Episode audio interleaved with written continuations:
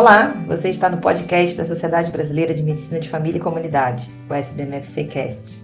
A partir de agora, você vai ficar mais informado sobre temas e debates que estão em alta no dia a dia da nossa especialidade. Eu sou Denise Ornelas, diretora de comunicação da SBMFC, e te dou as boas-vindas desde já. Aproveite o nosso conteúdo e não esqueça de compartilhar com seus contatos, especialmente os profissionais que atuam com você na atenção primária à saúde.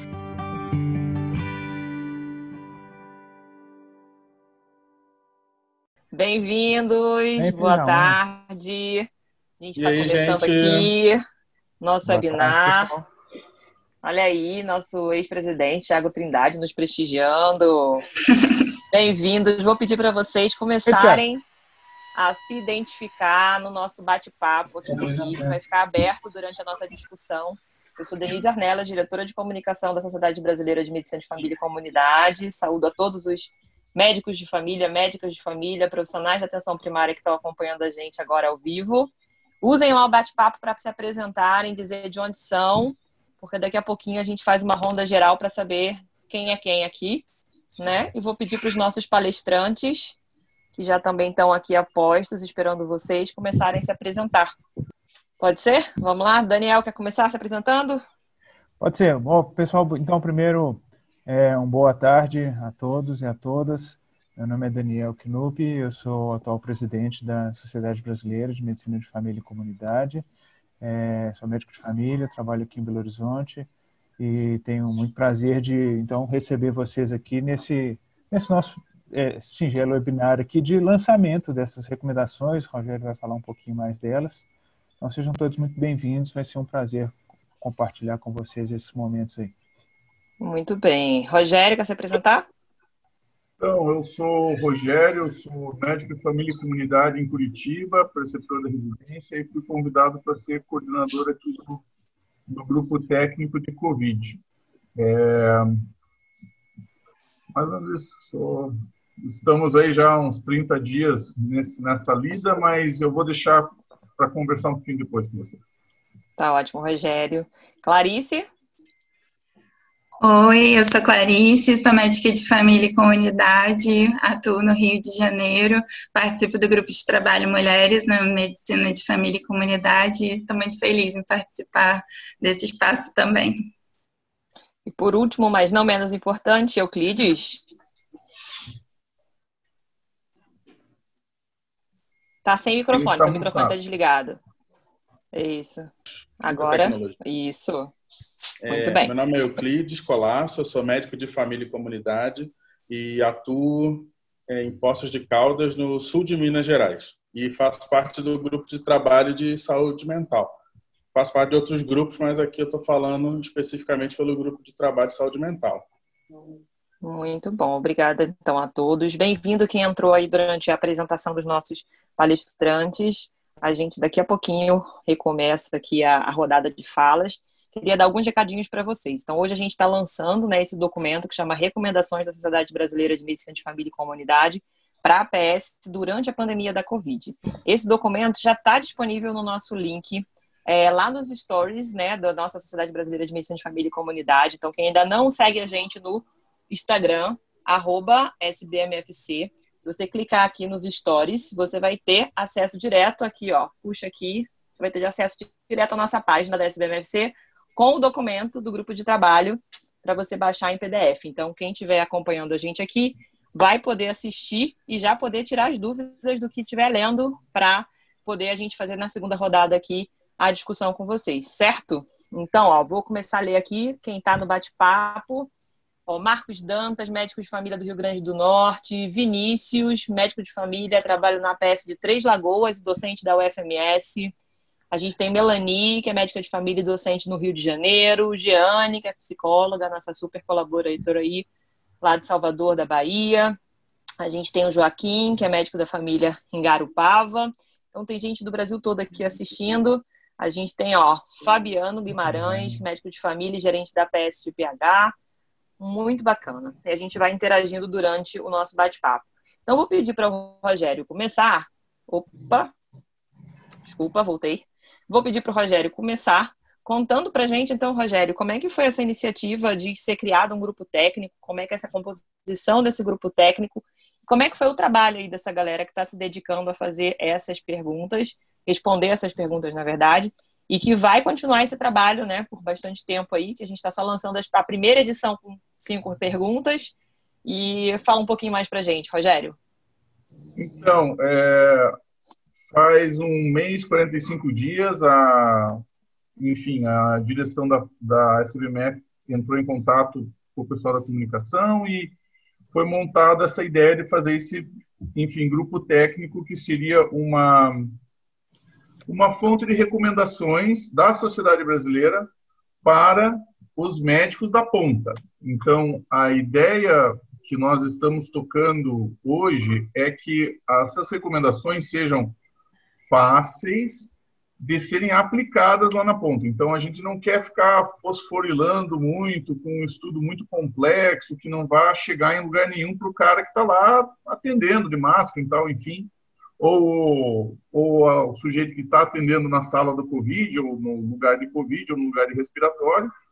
Mas também a gente levou muito em conta a ideia de que não é só de Covid que o médico de família vive, né? Então, vocês vão ver que as recomendações vão começar com, é, enfim, a primeira é tratamento de Covid, que foi o Daniel Nuke que começou escrevendo, e a gente, né, ele terminando, a gente acabou revisando, tem mais pessoas que revisaram também.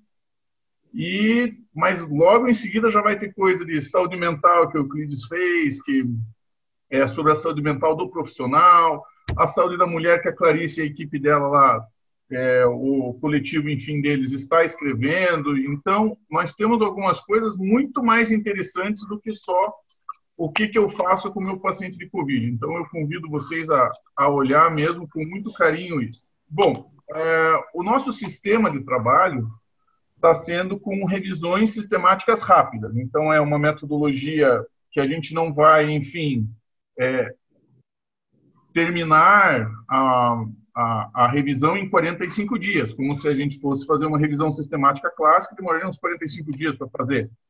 E a gente sabe que nessa era Covid, se a gente não fizer as coisas muito rápidas, com muita praticidade, vocês vão, enfim, não ler o documento, não vai, não vai, não vai ser divertido. Então, a, a nossa lida com essa, a coordenação desse grupo técnico quer deixar claro para vocês que é um documento em formação. Nós estamos com ele rodando nesse momento. Nesse momento que, você, que a gente está aqui apresentando a primeira edição, nós já estamos revisando cinco seis artigos de tratamento, né, Daniel? A gente já tem alguns artigos já no pipeline para ser revistos e ver se a gente precisa mudar alguma coisa. Então, a gente convida vocês a prestarem atenção nas, enfim, nas mídias sociais, nos grupos de vocês, que esses documentos vão ser lançados várias vezes, enfim, para a gente poder ajudar vocês. É, é, essa a ideia. Eu trabalho em APS, eu trabalho na linha de frente, eu trabalho com Covid também, e eu quero saber, enfim, hoje, o que, que eu posso fazer de melhor na minha situação, com, meu, com a minha equipe, com meus pacientes. E é isso que a, o grupo técnico tem feito. Então, cada GT, que é o grupo de trabalho da Sociedade Brasileira de Medicina de Família, foi convidado e elegeu um, enfim, um coordenador para poder participar do nosso grupo técnico. Então, no final das contas, esse nosso grupo técnico é um, uma amálgama de todos os grupos de trabalho da sociedade. Então, vocês fiquem tranquilos que vai ter coisa de telemedicina já entrando já na semana que vem, na, nos próximos dias tem coisa de acesso, vai ter coisa de cuidados paliativos, do rural. A gente está apresentando essas cinco perguntas, que são as cinco perguntas que a gente mais consegue. É, desculpa, que são as cinco perguntas que conseguimos terminar neste momento. Então, a gente achou prudente que é, a gente já emita um documento, enfim, para vocês já começarem a ler, já começarem a ter as críticas de vocês e trazerem isso para os canais oficiais da secretaria, da sociedade, para a gente poder lidar melhor com o que, que vem de dúvida da ponta. Então, é, estamos em contato direto com os grupos de trabalho, todos eles. Todos eles têm mandado perguntas excelentes e nós estamos trabalhando nessa forma para tentar dar a resposta o mais breve possível, mas com uma qualidade metodológica, enfim, que vale a pena ser chancelada pela Sociedade Brasileira de Medicina e Comunidade. A gente não quer dar nossa opinião pura, mas a gente tem é, a presteza, a rapidez do negócio como é, direcionamento principal desses documentos. Então, mais ou menos isso, Denise? Mais ou menos isso. Você ainda tem três minutinhos, eu queria que você falasse mais das perguntas pico. Como é que foram a elaboração, assim, essa etapa, né? A gente passou por uma primeira etapa de discussão no grupo técnico. Todos nós aqui que estamos aparecendo na tela de vocês, nós compomos esse grupo técnico, né? Ou por indicação da diretoria, ou por indicação dos grupos de trabalho da SBMFC. Então, é um grupo que, além de ter a representante da diretoria e dos grupos de trabalho, também tem dois representantes, né, os editores da Revista Brasileira de Medicina de Família e Comunidade. Toda essa discussão de como é que a gente ia produzir foi feita por várias reuniões, né, Rogério? A gente tem um, quase que uma periodicidade semanal aí de reuniões e a gente escolheu uma metodologia que foi usar as perguntas pico. Quer falar um pouquinho sobre isso? Então, é, as, as perguntas pico, então, são uma forma de você obter a pergunta de pesquisa que você quer. E, é, enfim, cada, é, cada letra dessa, dessa, desse anagrama, então, enfim, é, tem um motivo de ser, mas o que a gente precisa entender é que não foi assim da cabeça da gente que apareceu. A gente realmente levou para os grupos de trabalho isso, as perguntas foram montadas, sistematizadas nesse formato pico, a maioria delas, porque tem perguntas às vezes que não funcionam dessa forma, mas que o grupo de trabalho trouxe para a gente e a gente conseguiu entender. É, talvez a Clarice ou o Euclides possam explicar melhor como é que funcionou lá para eles. Mas, então, foi formatação em pico e daí indo na literatura e com a, e a gente procurando geralmente a literatura já mais é, vamos dizer assim, já mais qualificada que a gente conseguiu encontrar. Talvez o Daniel consiga explicar também um pouco quando ele escreveu, o que ele escreveu lá, ou qual foi as dificuldades que ele encontrou, enfim, as facilidades. Então, nós estamos baseando isso no que o GT, os grupos de trabalho, trouxeram para a gente. Então, olha, o, enfim, o Euclides do GT de Saúde Mental falou, olha, o que é mais bacana do cara da ponta entender agora é como é que ele vai lidar com a saúde mental dele. A Clarice lá e o coletivo deles decidiu assim, não, o que é mais bacana da ponta entender agora é como é que vai funcionar lá, é, enfim, a, o atendimento de violência ou é, o enfrentamento da violência doméstica em momentos de Covid. Então, o, o Covid, na verdade, é um pano de fundo que a gente, né, enfim, todos estamos vivendo, e essas perguntas que vieram dos grupos de trabalho foram foram em, é, embasadas em uma metodologia chamada PIC e né, qualquer dúvida a gente deixa né, os links, né, Denise, se alguém quiser saber como é que funciona melhor a metodologia, tem uns links em português muito bacanas.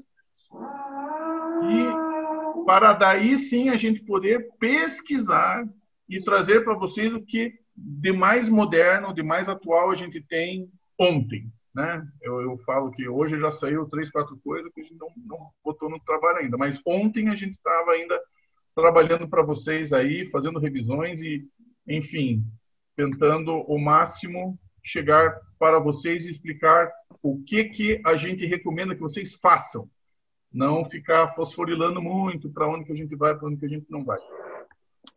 Beleza, Rogério, obrigada aí. Ó, vou ler mais um pouquinho aqui do bate-papo. Quem, é, quem apareceu aqui, a sala está lotada. Então, a gente tem gente realmente de todo o Brasil. A gente tem a Carla, que é médica de família em Alagoas, a Tainá, que é médica da PS em Belém, também é docente, a Ana Carine, que é enfermeira e gerente de um plano de saúde, a Denise, que é médica de família em Brasília, Leonardo Abreu, que é de São Paulo, a Melina, que é residente da Fundação ABC, da Faculdade de Medicina da ABC, desculpa. O Fabiano, que é gerente de APS BH, eu já tinha falado. Aqui, Márcia Lima, de Altamira, Paraná. Ligiane, de Mossoró, no Rio Grande do Norte. Diana, recém-formada, servindo a aeronáutica em São José dos Campos. Futura residente de Medicina de Família. Torcemos, hein, Diana? Boa sorte aí na prova.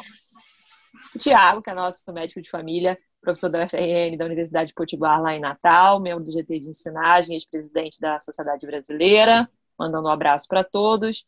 O Tiago também, mas esse é o MAS, né, que é médico de família no SAD, APS em Pelotas. Tem um cirurgião dentista aqui, o Marcos Alex, professor da Universidade Federal Fluminense de Vassouras. Tem a Andréia, que é pediatra e gestora da PS, a Marcela Simões, de Recife, Camilo de Toledo, no Paraná, Ivando, mais médico no Distrito Federal. Daqui a pouco eu faço uma nova rodada. Então, vamos passar aí para o Daniel. Daniel Knupp, que é presidente da SBMFC e foi responsável pela autoria de duas perguntas que são as perguntas da, do momento, né? Nada mais atual do que a gente falar de cloroquina, hidroxicloroquina, azitromicina. É para dar, bota na caixa d'água, bota no sachê do chá, ou é para a gente segurar a onda e só tomar com prescrição médica, se o médico for bem atualizado e baseado em evidências e resolver passar para a gente. Vai lá, Daniel, a bola é tua. É isso, Denise.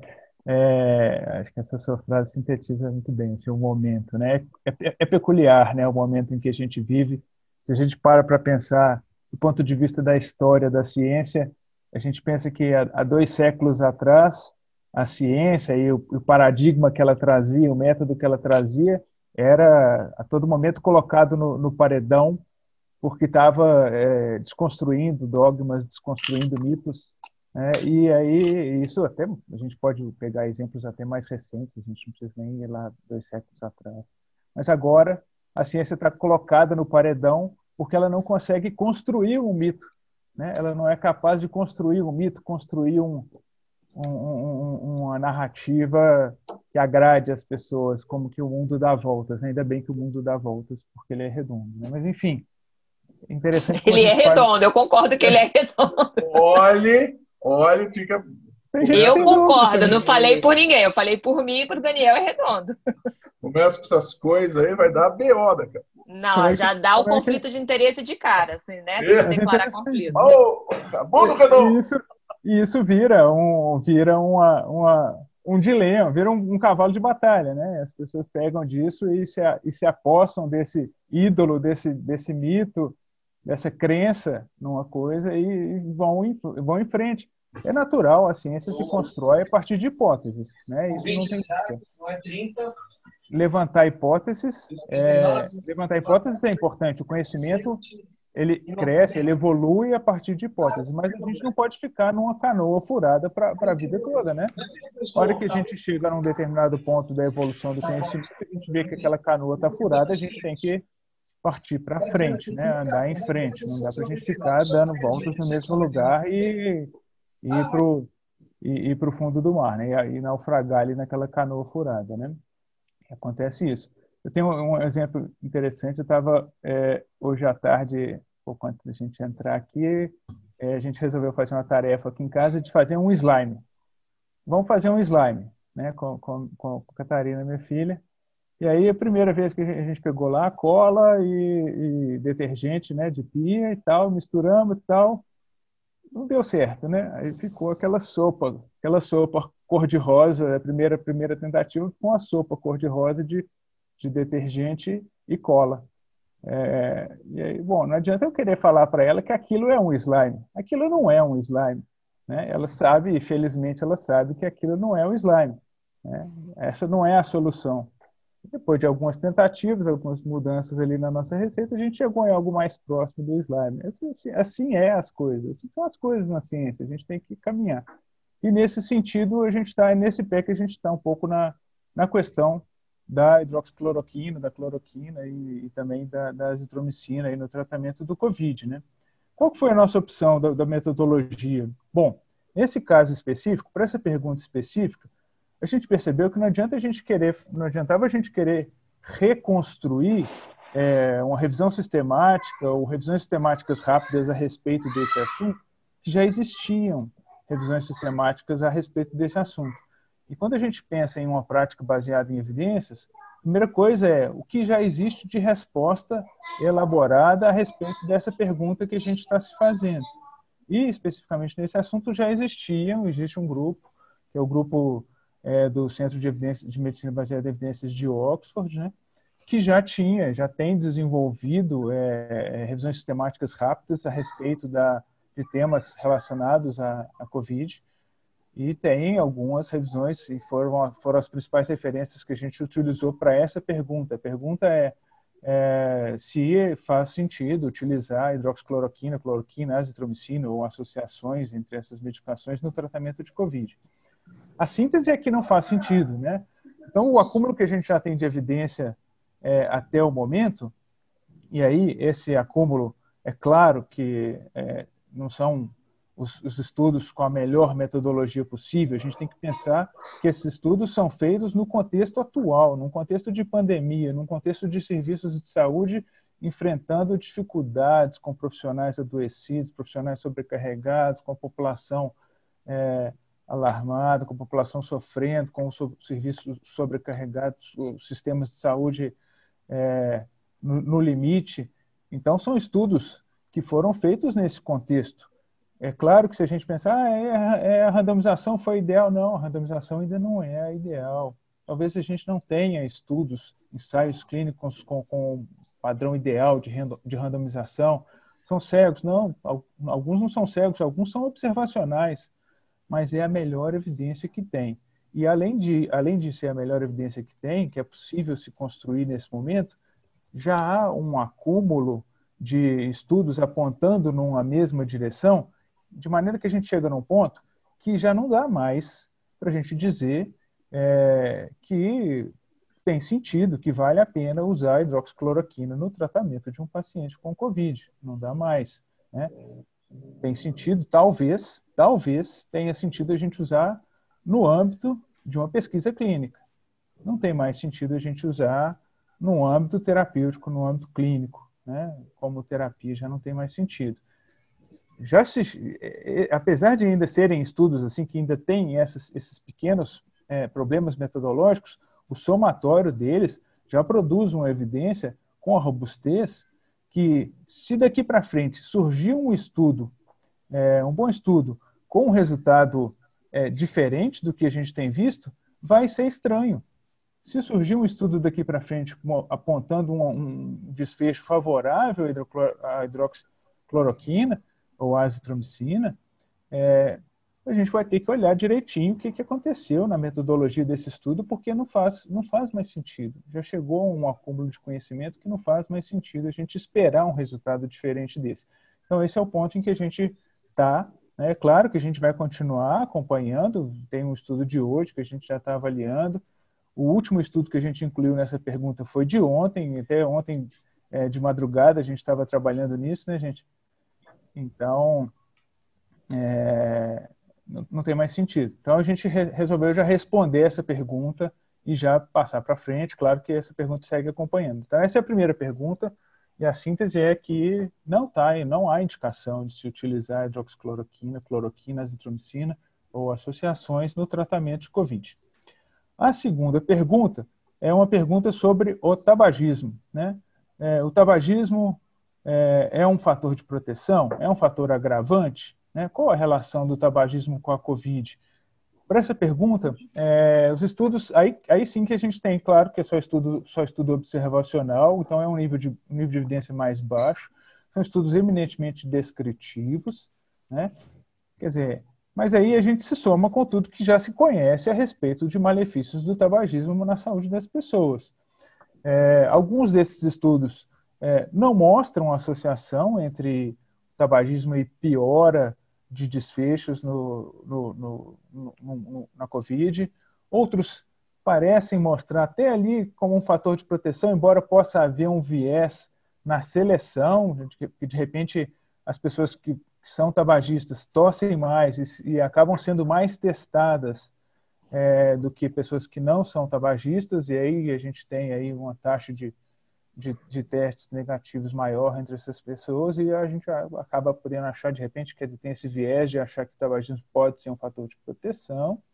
Na verdade, a recomendação, a recomendação saiu, a síntese dessa recomendação saiu de que é, vale a pena a gente continuar recomendando as pessoas a pararem de fumar naturalmente, né, como, um, como um bom hábito, embora isso pareça não ter grande diferença especificamente na, na Covid. Então, é, são essas duas, essas duas perguntas que, que eu fiquei incumbido de, de responder. E, bom, e finalmente eu queria mesmo é agradecer todo o grupo, né, o grupo técnico que se mostrou. Então, em nome da, da presidência, eu queria deixar mesmo o meu agradecimento a todo o grupo e a todos os GTs que, né, que por trás do grupo trabalharam para desenvolver essas primeiras recomendações e estão trabalhando no desenvolvimento das próximas que virão aí. É, tem sido um aprendizado muito grande e espero que a gente consiga seguir aí, que é um, é um caminho frutífero e que é o caminho da ciência mesmo. Muito obrigado a todos mesmo. Muito obrigada, Daniel. Acho que daqui a pouco no debate a gente esquenta de novo para falar desses temas, né? Bom, aí vou ler mais um pouquinho da galera que está aqui. Então a gente tem é, Mariane Sabino, médica de família Preto, a gente tem o Ivan, médico do programa lá de, do DF, Camilo, médico preceptor em Toledo, a gente tem Rosiane, enfermeira especialista em saúde coletiva de Altamira, Sandarra, Rodrigues,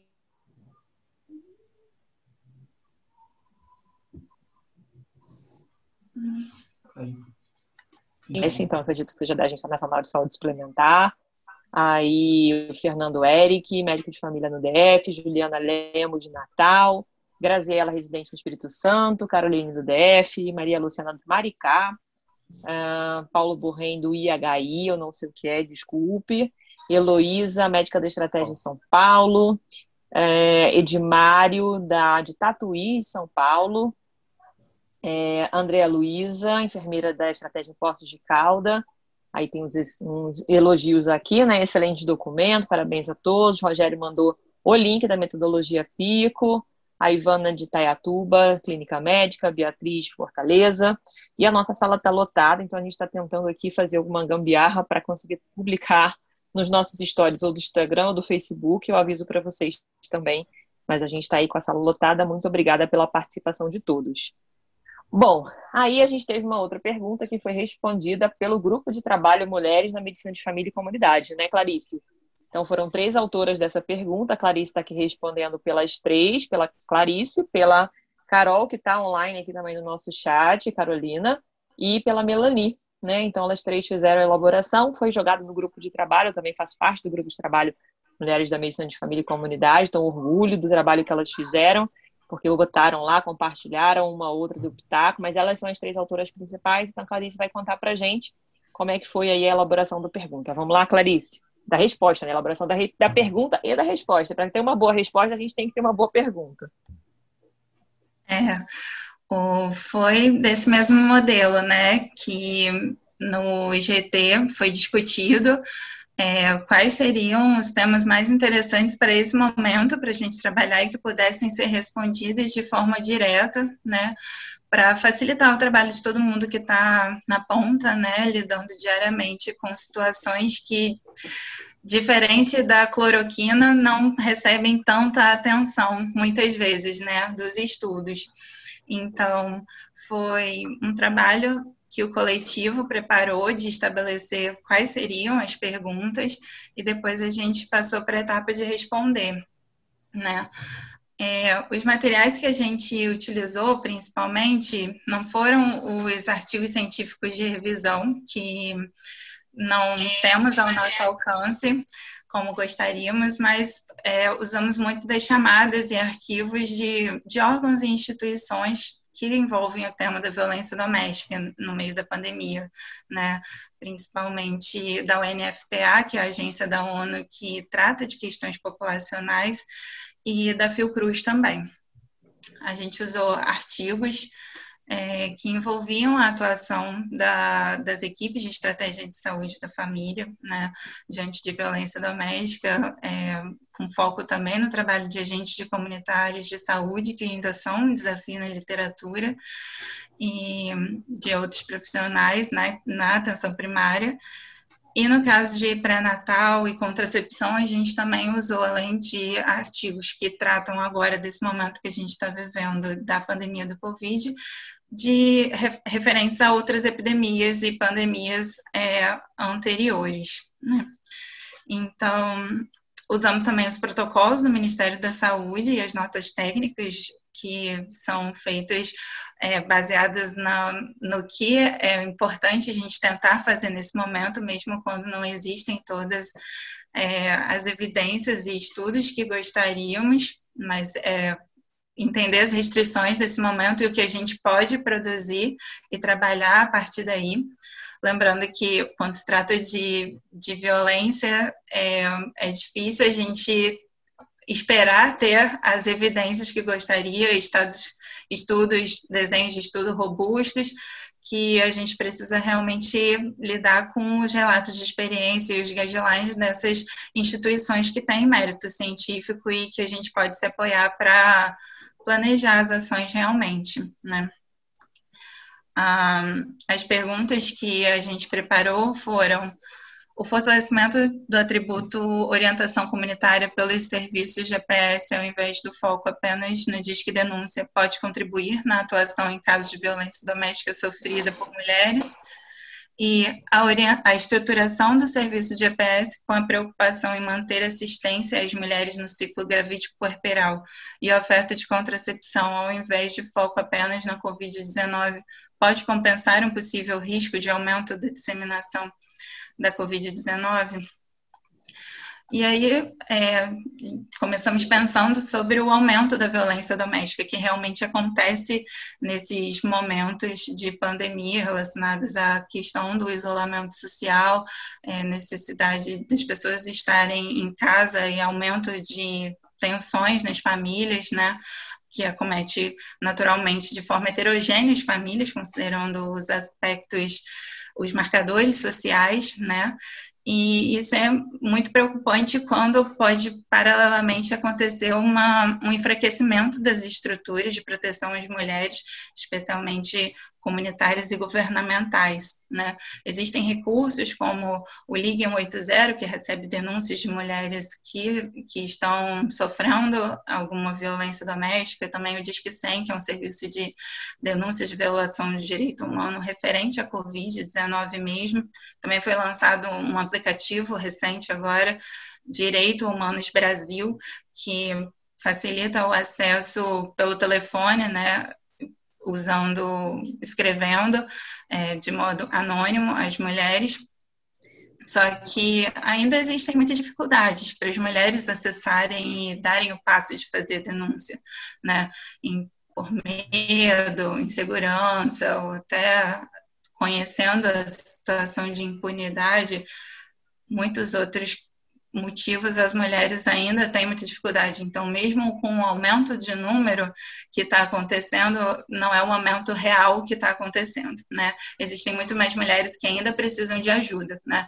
Então, pensando que a gente estando ali na atenção primária, já conhecendo a população, estando próximo ao território, é fundamental a gente pensar no que a gente pode aprimorar do nosso trabalho, né? reforçando que temos o atributo da abordagem comunitária. Né?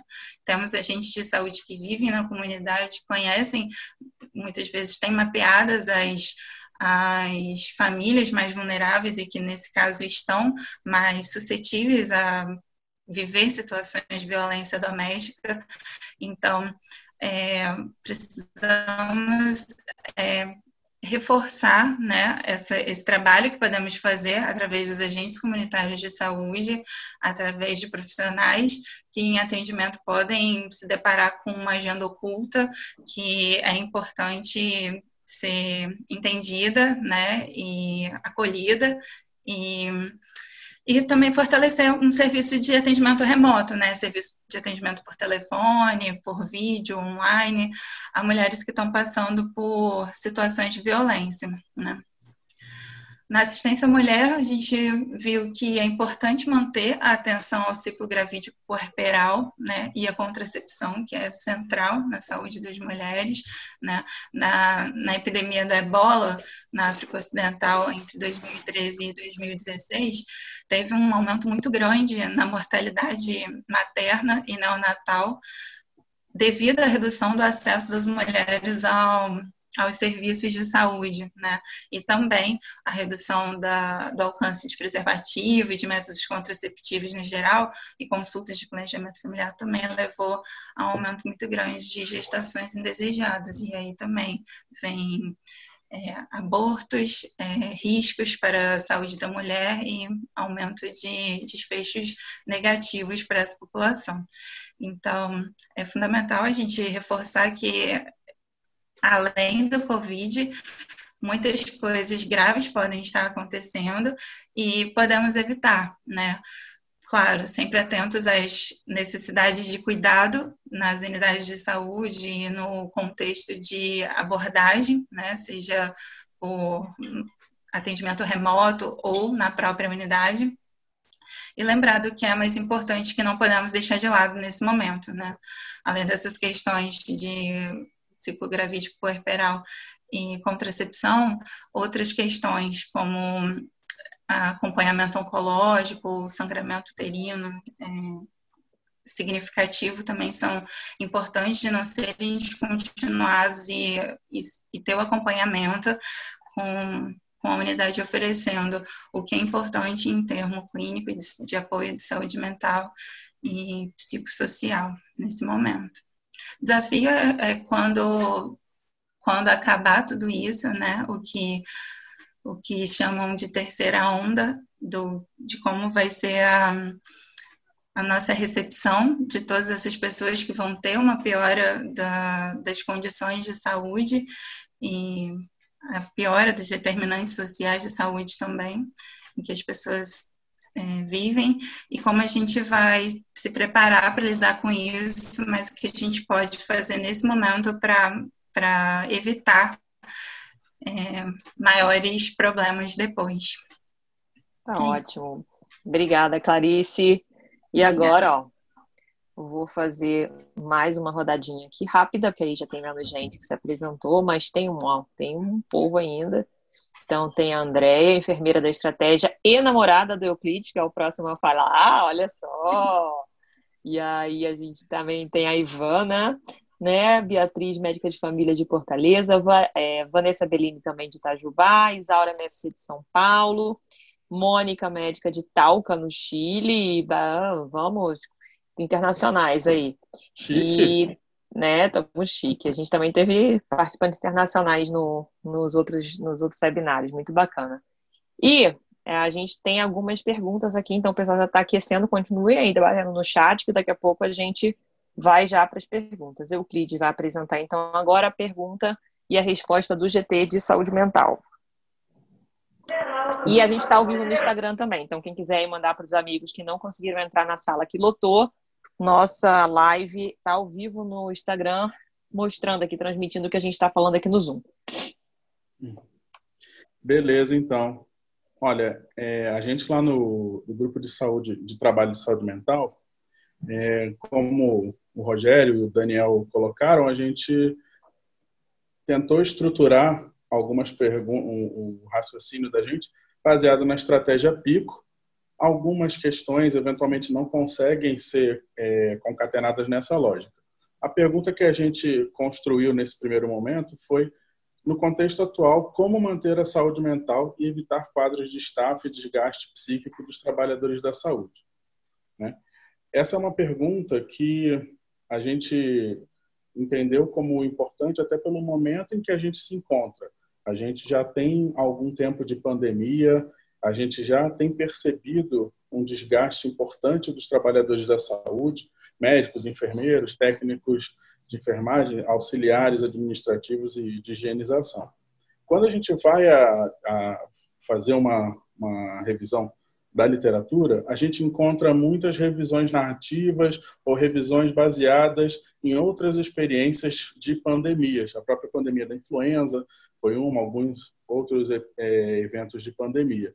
E a maior parte dos estudos, eles apontam, é, primeiro, que os trabalhadores da saúde já estão, é, já se defrontam com uma carga de estresse maior do que é, em geral, do que, do que a população em geral de outras, de outras profissões. E isso acaba piorando quando você tem esses eventos de maior estresse, em que a gente tem uma carga de trabalho muito maior, a gente tem uma pressão assistencial muito grande e lidar com uma coisa que é uma dificuldade para o profissional de saúde, que é lidar com a incerteza. Né? Lidar com a incerteza nesse contexto, né? Por né, como o Daniel colocou, a gente já, né, a gente, e aí, a gente usa o, hidroxicloroquina, ah, mas tem um, um, estudo que fala que sim, outro que fala que não, é, ah, eu tenho a agência governamental tal que fala que sim, outra que fala que não, é, usar outras terapias, os próprios, os próprios protocolos de diagnóstico, tratamento e observação vão mudando de uma maneira muito dinâmica. E isso coloca uma carga de incerteza muito grande em cima do profissional de saúde. Isso faz com que ele tenha dificuldade de lidar com isso. Além dos próprios dilemas éticos que alguns locais estão tendo que enfrentar. Né? Assim, principalmente os centros de terapia intensiva, em que você tem que você tem que você tem recursos reduzidos e você tem que lidar com essa situação. Como você vai gerenciar esses recursos? Isso não é uma, não é uma escolha fácil, né? não é uma coisa fácil que se faz, e isso tem uma carga em cima desses profissionais. Além disso, a maior parte dos estudos também está sendo feito especificamente para a Covid em si.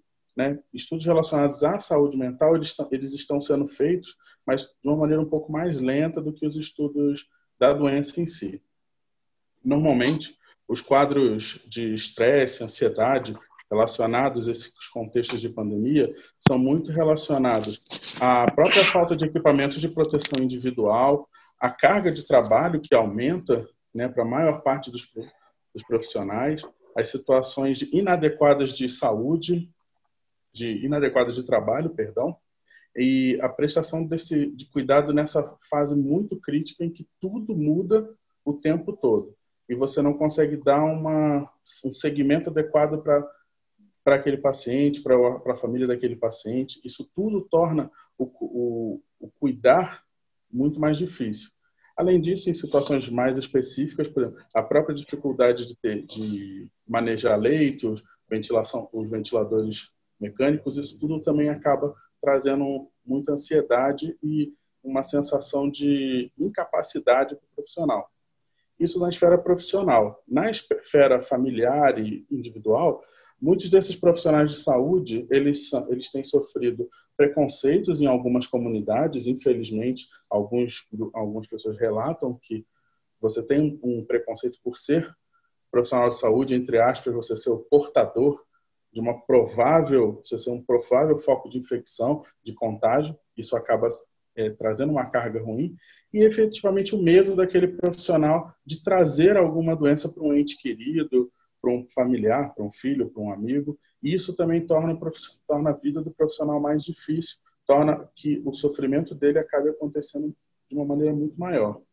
O que tem se visto, né, o que todos os é, as revisões narrativas, os próprios, as próprias organizações é, de saúde internacional, a própria OPAS orienta também isso, é que é importante que as instituições em todos os níveis alcancem, é, tentem ter serviços de retaguarda, serviços de psicoprofilaxia de retaguarda, porque isso vai acontecer. A Clarice citou sobre a questão do agente de saúde. Ele, por exemplo, ele é um ator que não apareceu em nenhuma revisão, né? nenhuma, nenhuma literatura que, que a gente, enquanto GT, é, revisou, a gente não vê a figura do agente de saúde e eles estão fazendo, por exemplo, o monitoramento dos casos né, de suspeitos em vários locais do país. Como é que está a saúde mental dessas pessoas, desses profissionais de saúde?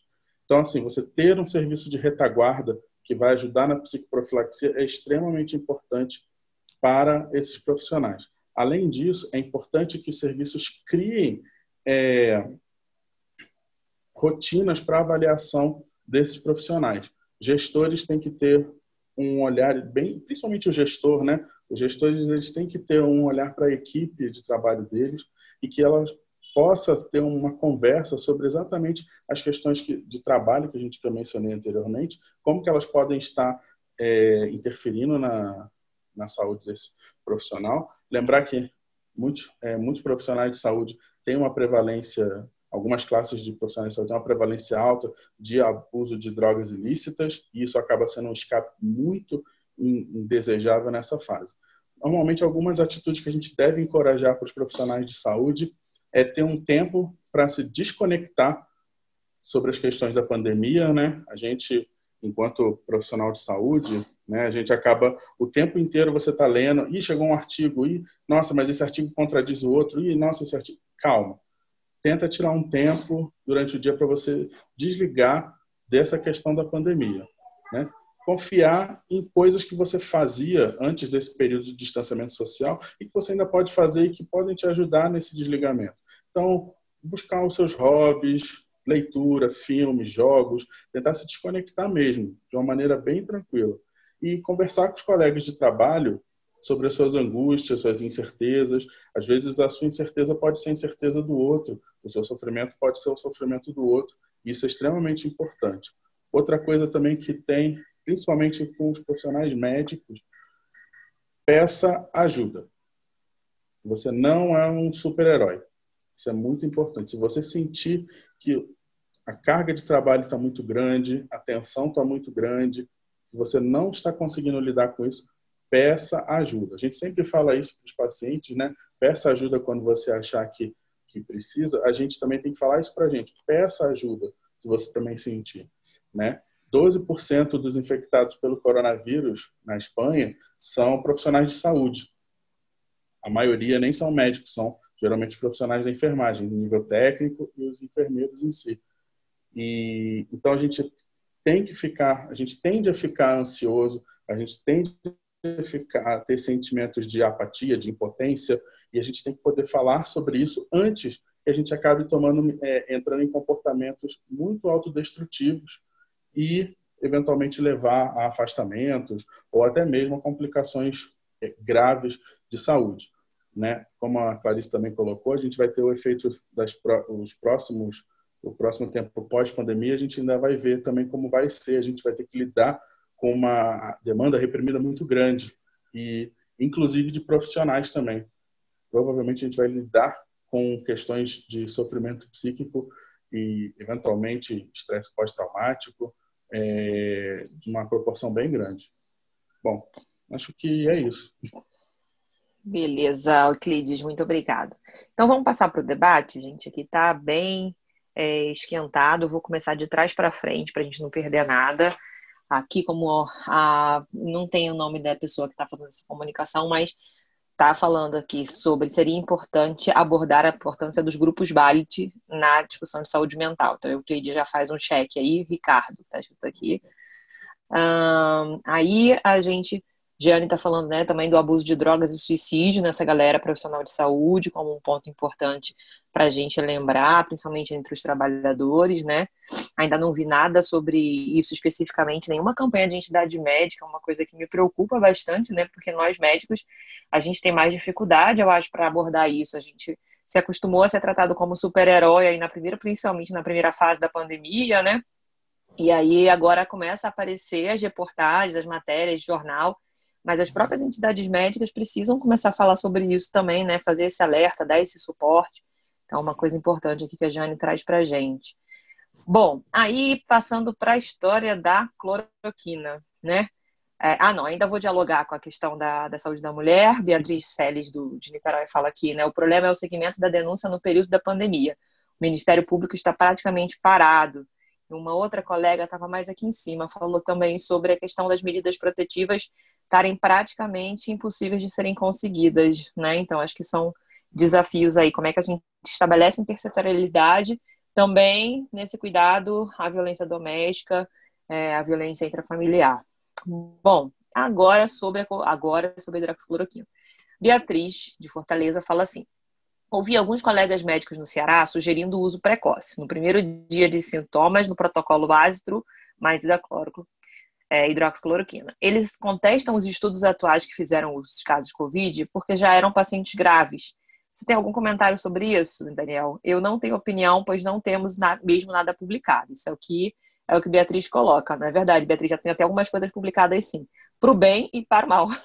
A gente, sim. o Daniel vai falar sobre isso. É, bom, aqui Carla é, e Beatriz, não, é Rogério respondendo Carla e Beatriz que a Beatriz, a Carla fala que a dúvida da Beatriz também é a dúvida dela. E o Rogério falou que precisam ser feitos estudos mais aprofundados nesse paciente. É, aí, vamos lá. Por isso que a Associação Americana de Pediatria, entre outras sociedades mundiais, indica que sejam feitos estudos, tratamentos exclusivamente em participação de estudos maiores. Se um hospital no Brasil ou um serviço resolver fazer esse protocolo, deveria rapidamente aprovar no comitê de ética e publicar seus resultados. Essa é a opinião do, do Rogério aqui. Aí entrou uma discussão sobre o modelo, acho que é mais uma discussão de fisiopatologia, né, dessa lógica que todo mundo deve ter ouvido quem estudou, quem já foi lá no né, o protocolo da Mariana e tal, papapá, que tem que entrar com a medicação antes de entrar na fase de inflamação, porque senão você já está com o sistema imunológico deteriorado, né? E aí a, tem a discussão sobre a questão da AIDS, né? Tratamos o quanto antes com TARV, porque sabemos que se demorar não tem mais volta à imunidade. E aí ela está dizendo aqui que ela não está dizendo que na Covid é parecido, mas que poderia ser a mesma lógica. E realmente, fisiopatologicamente pensando, poderia ser. Mas a gente precisa abordar um pouco melhor. Vou deixar para o Daniel falar e depois a gente bate uma bolinha, né? Bom, é... aí mais uma questão aqui da Raquel do DF. A hidroxicloroquina, a bola da vez tem sido a discussão sobre o uso da hidroxicloroquina em pacientes leves e moderados. Aí, acho que finalmente todo mundo já entendeu que com os graves não vai rolar dessa forma. Inclusive, né, uma, uma coisa que ontem foi muito falada na imprensa, que o próprio Taish, o ministro, quando foi em Manaus, se surpreendeu muito com o relato dos profissionais de que muitos pacientes já vinham tomando hidroxicloroquina de casa, muitos já tinham alterações eletrocardiográficas e já tinham problemas cardíacos relacionados ao uso da hidroxicloroquina sem prescrição médica que estava realmente muito disseminado isso lá, e muitos, inclusive, morrendo já dentro do domicílio, tomando hidroxicloroquina sem essa recomendação médica. E a gente ouve muito nos grupos, eu, pelo menos, estou em muitos grupos médicos, que os médicos, eles diminuem a importância desses efeitos colaterais. Eles falam assim, a hidroxicloroquina é uma medicação usada largamente na reumatologia e ninguém tem nada, não tem efeito colateral, é um remédio seguro, né? Então, queria que o Daniel falasse isso também, porque a pergunta da Raquel é muito importante. Se o Ministério da Saúde colocá-la no protocolo, sem o devido embasamento científico, que até agora ainda não aconteceu, como a SBMFC vai se posicionar? Eu já não tenho dúvida, mas acho que o Daniel vai responder para a gente. A Luísa também reforça isso, né, de, da, da, da pergunta. O Edmário também quer saber. E aí o Edmário ele traz um outro dado. Se o CFM já se posicionou sobre o assunto, liberou para o médico durante o uso da cloroquina durante a pandemia, é, mas não recomenda por falta de comprovação científica, se já não tem alguma coisa mais ou menos estabelecida, né? E a gente colocou, o Rogério colocou, né, que a gente fez as recomendações do Código de Ética Médica sobre isso. E o Edmário coloca, né, também aqui o link da nota do CFM. Então é isso. Daniel começa falando, depois Clarice, depois o Euclides, ok? Ok. Então, Rogério, se quiser falar no final também, fazer uma consideração. Ele estava ali interagindo no chat, né? o, o mesmo que se viu em que se viu em Manaus e eu sei que isso tem acontecido em outras cidades também. Muita gente tem prescrito, muita gente tem usado sem prescrição. O mesmo que Denise citou que o ministro, ex-ministro, viu lá em Manaus, também também aconteceu em Nova York.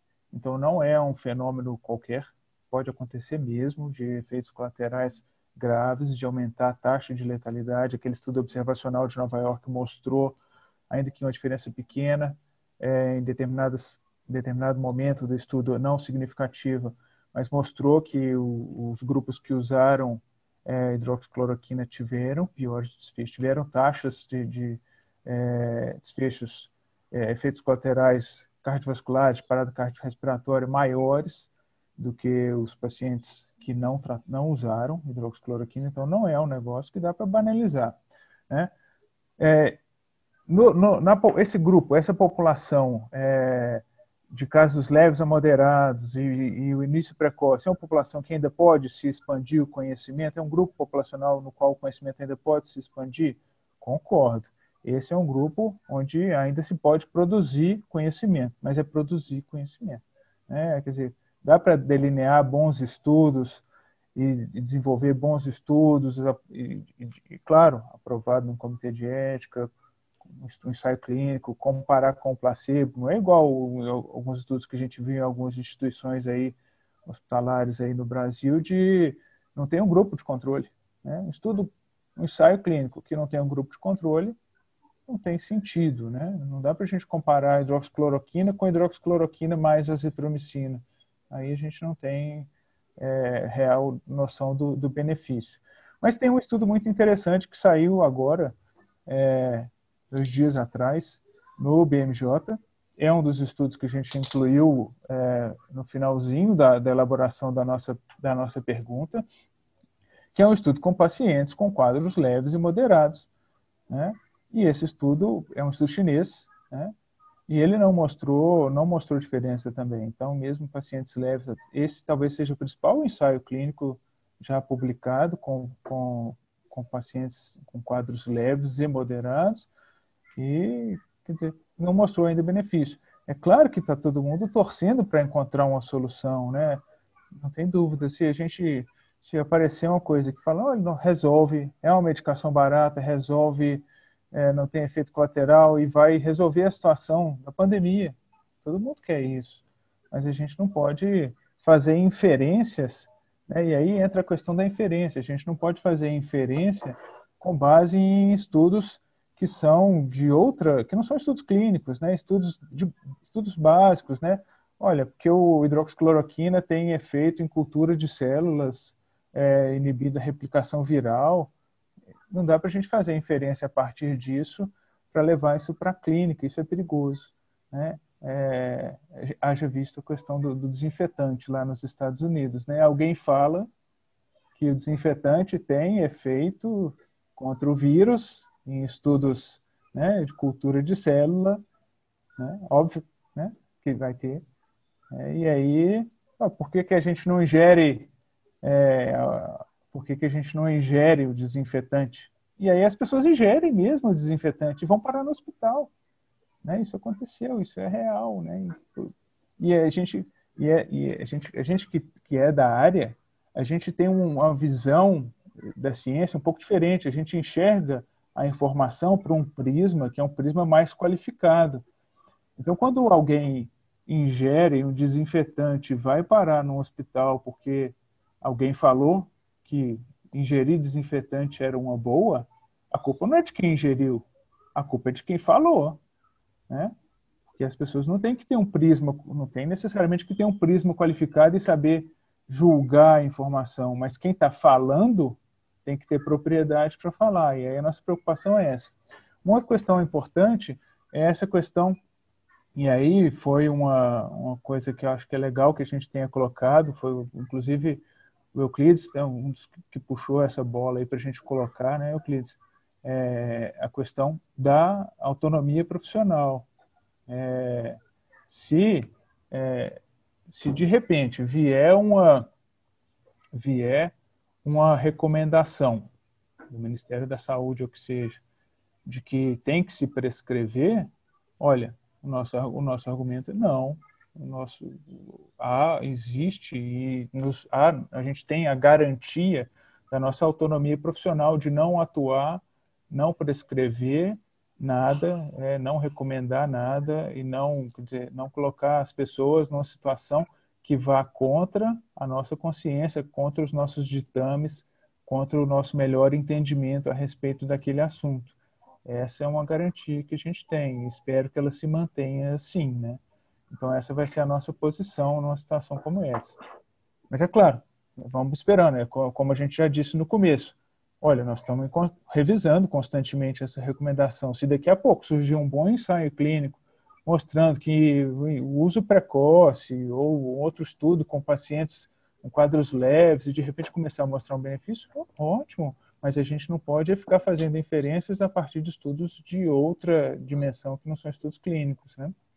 E acho que o fundamental nesse aspecto, né, Daniel, é saber e estar tá assistindo isso diariamente, de que essa pressão para que seja colocado como uso, como eu brinquei no começo, né, na caixa d'água, no sachê do chá, enfim, até de uso profilático aí para profissionais, ela tem uma interferência política clara, ela não é uma questão, neste momento, colocada cientificamente, nem por conta de, se a gente fosse pensar assim, ah, tem um grupo de profissionais aí em alguns lugares do Brasil que estão falando que vão fazer isso como uso compassivo, porque para eles é compassivo quando não tem leito de UTI na sua cidade tentar qualquer coisa. Eu já vi médicos justificando isso. Então, se você chegou a 100% da lotação, eu sei que aquele paciente ele, ele precisaria da UTI, mas ele nem vai ter UTI, então já vou usar profilaticamente, entre aspas, por conta disso. Então, acho que a gente, antes de chegar nesse caminho, tem tantos outros para existir, né? Então, acho que não tenho dúvida que a Sociedade Brasileira de Medicina de, de Comunidade se posicionaria completamente contrário a um absurdo como esse, caso fosse uma imposição governamental, né? E vamos defender aí os nossos interesses profissionais, sem dúvida nenhuma. Exatamente. Bom, agora, para a gente dar um tempinho né, na hidroxicloroquina, a gente volta para ela mas eu vou passar para Clarice responder, e aí eu vou adicionar, Clarice, naquele, naquelas coisas que eu já coloquei, da dificuldade de medidas protetivas, da dificuldade é, de conseguir ter o segmento, inclusive, dos casos no Ministério Público. A Rita pergunta assim: para reduzir danos e diminuir situações de violência de gênero, é prudente pensar em ações voltadas para os agressores? Abre aí, Clarice, seu microfone para gente. Isso. É, esse é um desafio muito grande mesmo, né? A gente conhecendo as limitações que se impõem nesse momento das estruturas que são necessárias para a gente lidar com todos os processos de violência que vem acontecendo e a indisponibilidade de muitos deles é, com certeza um grande desafio, né? Acho que realmente o que a gente, o que está ao nosso alcance de fazer e é fundamental é reforçar a vigilância, né, conhecimento do território, é, reforçar a atenção das mulheres que já conhecidamente vivem em situações de violência e famílias mais vulneráveis, é, reforçar a atenção às gestantes e puérperas que precisam estar mais próximas do serviço mesmo, adaptar é, o tipo de atendimento que a gente pode fornecer, como atendimento remoto mesmo, é, estar tá atentos à intersetorialidade no que conhecer os serviços que estão e que não estão disponíveis e alternativas, né, pensando que somos também coordenadores do cuidado, né, de, dessas pessoas, e conhecendo na realidade local mesmo, o que a gente pode acessar e o que não pode, e reforçar o nosso trabalho na atenção primária do que está ao nosso alcance para reduzir danos mesmo, muitas vezes, né? E essa questão dos agressores é muito importante mesmo, né? Existem locais em que tem, um, tem espaços é, dedicados a que essas pessoas possam ter um acesso facilitado ao serviço para terem um apoio para reforçar negativamente é, esse processo, né? Para evitar que esse processo continue a acontecer e evitar que essa pessoa cause mais danos às vítimas, né? Que estão estão sendo vítimas do, da violência, né? Então é importante, é um, uma é tratado nos estudos também dessa questão de de maior facilidade de acesso para os agressores, né? Que as pessoas que estão ali na, atuando na violência também se beneficiarem e beneficiarem todos é, quando são acolhidos e atendidos, né? Realmente ouvidos e conversados sobre. Beleza, Melinha. Clarice. Euclides. É, a pergunta, na verdade, foi sobre a, a importância da utilização de grupos Balint nesse processo de apoio aos profissionais, né? Eu acho que uma das coisas que o grupo Balint tem, não sei se está para quem não é familiarizado com o grupo Balint, né? O grupo Balint geralmente é um grupo é, para médicos, me corrijam se, se eu estiver falando alguma coisa errada. O BALIT é um grupo geralmente formado para médicos para discussão terapêutica é, focada na relação, na relação de atendimento, na relação entre o médico e o paciente. E esse tipo de grupo tem um, um, poder terapêutico muito bom e um poder de melhorar a prática do profissional de saúde, diminuir algumas uma carga de incerteza, de ansiedade, e um pouco nesse sentido que a Denise falou, assim, ah, no início da pandemia a gente era considerado herói, e herói, herói não, não vai ao banheiro, não bebe água, né? herói não dorme, herói não tem filho gritando o tempo todo, não, herói tem que dar fica dando conta, e quando você se põe nesse lugar, mesmo que inconscientemente, isso gera um, uma gama de sofrimento muito grande. Então, os grupos Bailey são extremamente potentes para ajudar nesse contexto. É importante lembrar que é preciso alguém que saiba conduzir esse grupo, né? Geralmente um psiquiatra que tem experiência, ou um médico de família que tem experiência, né? A, na dinâmica dos grupos Bailey. Mas eles são ferramentas extremamente potentes para isso. E pensar em estruturas parecidas com os grupos Balint é importante também pensar para os outros trabalhadores da saúde. Esses grupos terapêuticos, de modo geral, costumam ser muito potentes.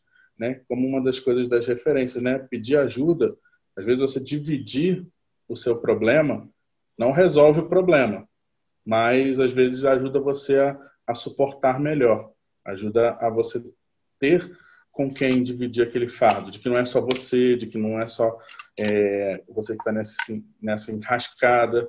E esse contexto que o Daniel colocou primeiro, né, de que a gente está num momento de muita pesquisa. Então, cloroquina está sendo pesquisada, isso é bacana, ácitro com cloroquina, azitrocloroquina e zinco, é, ivermectina, anita, um monte de coisa está sendo pesquisada.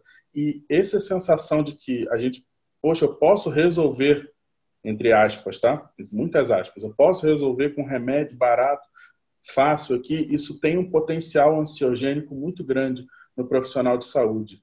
Ele, né, é aquela coisa, você poxa, eu não tenho leito de UTI, mas eu posso tentar dar um vermífugo, sei lá, vai que, né? Essa, essa, esse, essa, esse pêndulo fica muito difícil para o profissional de saúde lidar ali, na, principalmente nos casos leves e moderados. Caso leve e moderado, ele que muitas vezes vai estar com a gente na atenção primária, como é que você vai, você não vai fazer nada, né? Aquela pergunta, né? Do, entre aspas, né? Você não vai fazer nada, você vai me dar de pirona ou paracetamol e casa? Mas e se eu piorar? E se o senhor não pode me dar alguma outra coisa? Isso é muito estressante para o profissional de saúde. Ainda mais quando você se sente pressionado. Agora a gente tem uma pressão muito grande, né? Das redes sociais, das mídias, né? O paciente ele já chega com um nível de conhecimento sobre alguma coisa. Então ele ouviu na televisão que detergente pode ser usado, ou então que albendazol com água com limão pode ser usada, né? Ele vai tentar. E aí você ali sem poder ofertar nada ou nada que ele queira, talvez seja é, uma das coisas mais potencialmente ansiogênicas. E se eu pudesse já, né, Rogério, já falando assim, já, já pensando num, numa segunda edição do, desse documento. Uma outra coisa que eu diria que é uma estratégia ansiogênica, é, anti-ansiogênica que a gente tem, é checar bem as nossas fontes de informação. Checar bem as, as fontes que a gente tem enquanto profissional de saúde. Acho que é isso, não sei se respondi.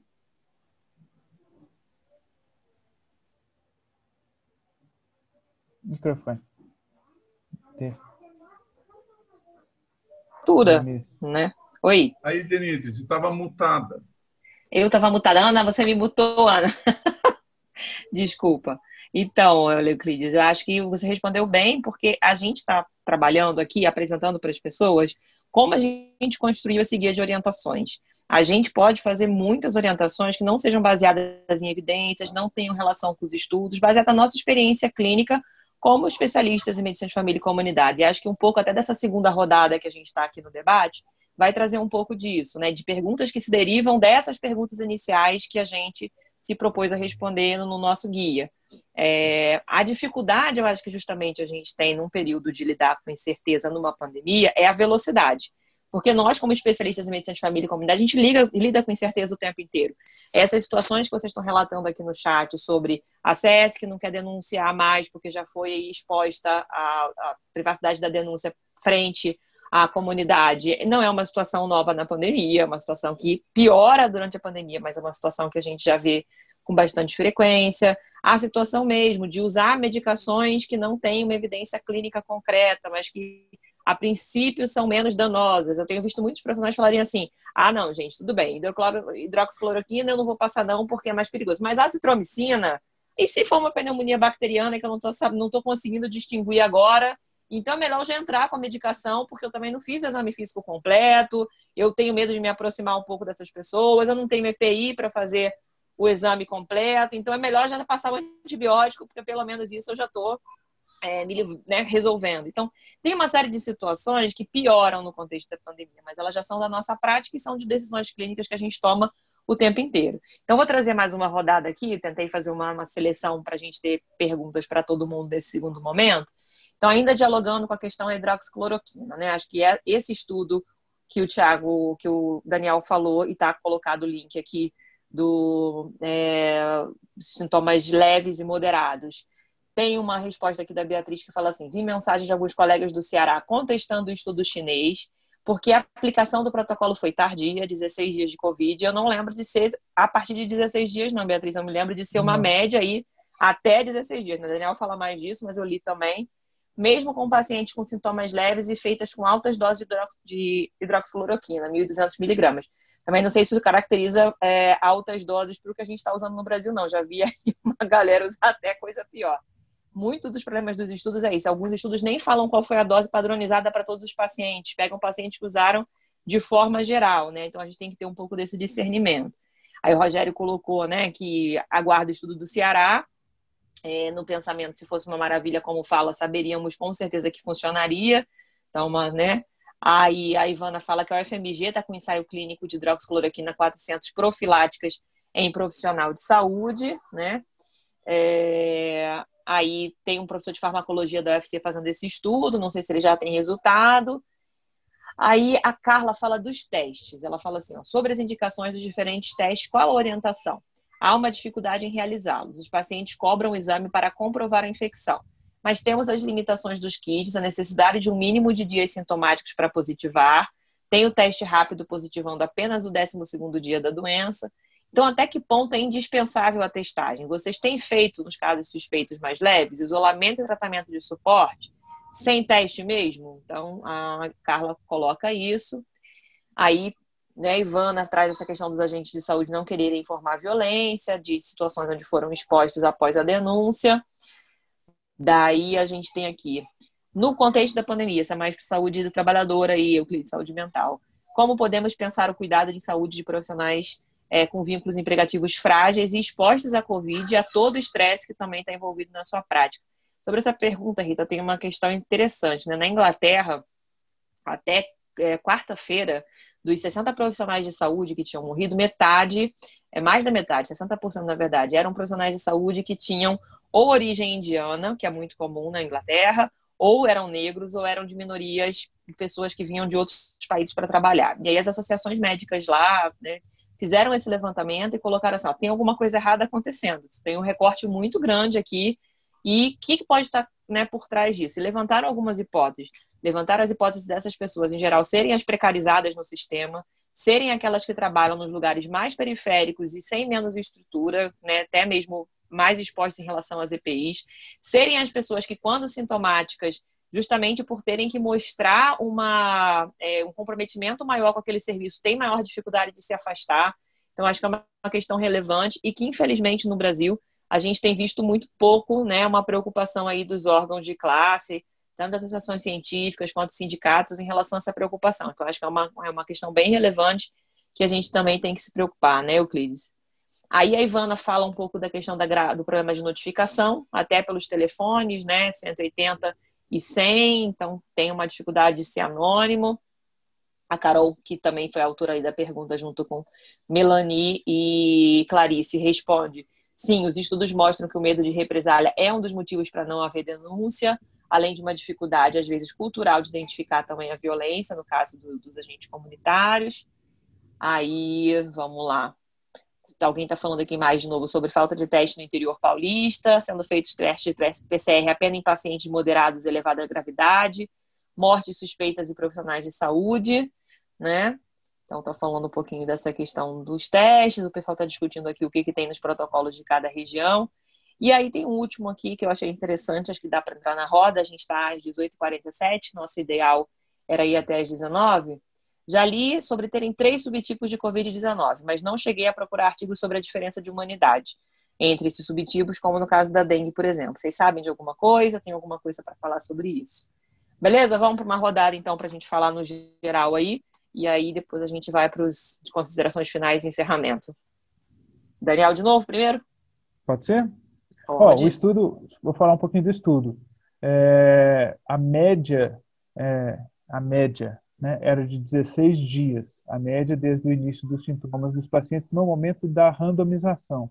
Mas o desvio padrão de, de, de, dessa, desse, desse número, ele é de 10 dias. Então, tinha pacientes que começaram, 10, alguma coisa dias. Então, vai desde pacientes que iniciaram a randomização com três dias de sintomas até pacientes que iniciaram, entraram para a randomização com 20 e poucos dias de sintomas.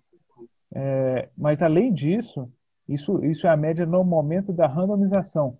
60% dos pacientes, no momento da randomização, já, já estavam em tratamento. Então, claro, pode melhorar, pode ser mais, pode avaliar mais precoce ainda, claro que pode ter um estudo melhor, né? Mas esse é o melhor que a gente tem até o momento. Então, foi, foi nesse, é nesse sentido, assim. Mas é isso, né? a, média, a média de, de evolução, de dias de evolução no momento da randomização, mas 60% já tinha 72 horas, pelo menos, de tratamento antes da randomização. E a média tem um desvio padrão bastante grande, de maneira que pegou também, incluiu também pacientes que são bem mais precoces do que isso aí né, na evolução dos sintomas.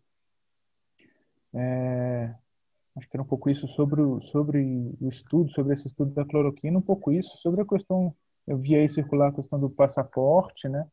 O passaporte biológico difícil também, né? A gente ainda tem pouco, pouca segurança de afirmar sobre é, imunidade, né? Ou, ou mesmo sobre a qualidade desses testes, então também é algo delicado, mas que sem dúvida que a gente precisaria testar um pouco mais. Né?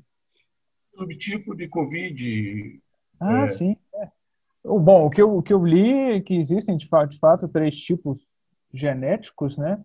E parece que o nosso é o tipo, o tipo da Europa, que é o que é o nosso tipo aqui. Mas parece que, do ponto de vista clínico, não, não vi nada falando em diferença na evolução disso aí, né? O tipo asiático parece geneticamente um pouco diferente do tipo europeu, que é o nosso tipo.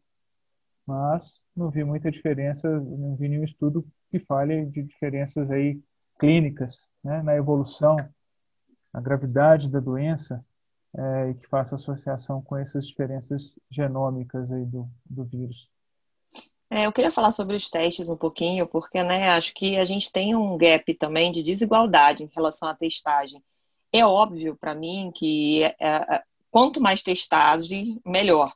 E quanto mais a gente conseguisse testar realmente os sintomáticos, não só nesse momento para Covid, assim, um bom é, protocolo, ele também testaria para influenza, considerando que a gente está na fase é, de maior disseminação do vírus no país, né? Pelo nosso tempo aqui, a gente está nessa questão já agora meio de outono, quase inverno, então seria importante que a gente tivesse essa, esse padrão ouro.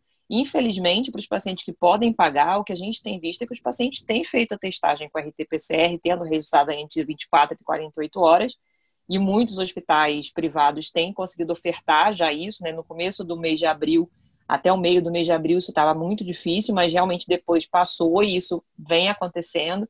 Enquanto os nossos pacientes, no SUS principalmente, têm uma dificuldade muito grande de só por estar sintomático respiratório, só por estar com a síndrome gripal, muitas vezes até de forma leve, nem só por acreditar, né, gente? Eles precisam trabalhar, eles precisam sair de casa, eles precisam fazer as outras coisas. Então, às vezes, uma mãe solteira, uma mãe solo, dentro de casa, com filhos, como é que ela se isola e não cuida das crianças quando ela está com sintomas respiratórios? Ou ela tem né, uma aglomeração maior, uma mãe, uma avó, uma bisavó, às vezes convivendo três gerações na mesma casa. Como é que você faz esse isolamento se você não tem a confirmação? É muito triste a gente pensar que realmente a gente não, não tem conseguido oferecer os testes, e principalmente na rede pública, esses testes têm ficado concentrados aí para os pacientes graves, severos e muitas vezes nem para os suspeitos de óbito, né? A gente tem um número infinito aí, não, não é infinito, tudo bem, eu vou numerar então. A gente tem 107 mil casos pelo último boletim de síndrome respiratória aguda grave em é, notificados no Brasil. Desses 107 mil, 40 mil TEI, 40 mil pacientes já foram descartados, não porque foram testados e deram para influenza A, B, H1N1, sincicial respiratório. Eles foram simplesmente descartados da contagem porque não fizeram o teste, ou porque os testes foram feitos e a amostra não tinha qualidade depois do tempo de processamento, ou porque a amostra foi extraviada, ou porque foi colhida de forma incorreta. 40 mil de 107 é muita coisa. Então, tem muita gente que a gente não vai nem saber, a não ser depois por critério soroepidemiológico, né, fazer esses inquéritos todos que a gente sabe que demora mais tempo, se realmente aquela síndrome respiratória aguda grave que teve foi por Covid ou outra coisa. Então, o grau de desinformação, infelizmente, é muito severo. E era óbvio que para a gente a testagem iria ser uma mão na roda. Acho que cidades aí como Florianópolis, que estão conseguindo usar essa estratégia muito parecida com o que Hong Kong fez, muito parecida com o que Singapura tentou fazer, Alemanha mesmo, de testagem precoce dos sintomáticos leves, ajuda muito. Né? Eu tenho visto, acompanhado aqui no Brasil, muitos testes rápidos serem feitos em profissionais assintomáticos, né? Tem várias cidades que estão fazendo esse, esse, esse estudo e não tem um processamento tão alto, né? Então, a cada 50, 60 profissionais testados, aparecem dois ou três com IgM positiva ali no momento da testagem pelo teste rápido. É uma limitação do teste? Muitas vezes parece ser, né? A gente sabe que a sensibilidade desses testes ela não não não tá boa, né? Por outro lado, garantir testagem para sintomático de forma restrita, aquele sintomático que não está envolvido numa função essencial. Para que que a gente está fazendo isso mesmo, hein, né? Então, assim, os profissionais de saúde, a princípio, seria uma forma de diminuir a disseminação do vírus entre os pacientes os outros próprios profissionais. Mas para quem não tem ligação com o serviço essencial, né? Então, por portaria, acho que aqui a Lara está respondendo, né? Que por portaria, o paciente com síndrome gripal recomenda 40 dias, é, 14 dias de isolamento. Se testar PCR e vir negativo, libera o paciente sintomático do isolamento ou manter porque existem falsos negativos. Aí é uma questão, depende do que seu paciente trabalha, né? Se ele trabalha num serviço essencial ele está com síndrome gripal e ele pode passar H1N1 ou ele pode passar influenza para outros pacientes, ele deveria continuar por 14 dias isolado. É nossa cultura no Brasil de achar que uma gripinha não é nada, né? Mas no momento onde a gente tem uma pandemia, falta de leito de UTI, essa pessoa disseminando H1N1 ou influenza A ou influenza B, vai ser bacana para a gente aumentar a chance de outras pessoas contaminadas virem a ter doença grave precisar de um leito no serviço de saúde? Então é, é bem complicado, né? O raciocínio não pode ser só para Covid. Eu acho que isso está sendo muito difícil de falar com os pacientes, né? Estar com síndrome gripal nesse momento não significa só pegar Covid, significa ter outras doenças respiratórias que podem, se não a você, levar para outras pessoas uma situação de gravidade eminente, principalmente aí para os grupos de riscos, hipertensos, diabéticos, obesos, gestantes, né? Gestantes principalmente de alto risco. Beleza? Acho que eu falei besteira aí. Alguém quer falar? Rogério, Daniel? Não. Não, é, deixa eu só é, dar meu pitaco aí sobre influenza e H1N1. Aqui no Paraná, a gente foi o mais atingido em 2009, 2010 pela epidemia da H1N1. Foi o estado que mais morreu gente, tudo, incluindo é, cidades que morreram bastante gente mesmo. E assim, é, é isso, estamos no começo do outono. Aqui no sul começou a esfriar semana passada. Então, é, o, o que a gente está testando aqui no Paraná, por exemplo, está dando uma mortalidade de em torno de 6%. Então, a gente sabe que se está dando 6% de mortalidade, nós estamos 10, 20 vezes mais gente infectada do que está notificado, porque esses são os dados que a gente tem que a mortalidade é perto de 0,2, aí 0,5, ninguém sabe direito o que vem depois do zero, o que aparece. Mas nós estamos com 6%. Então, assim, nós estamos com uma, uma mortalidade na população que faz a gente pensar em subnotificação de 20 vezes, talvez 30. É, e é isso.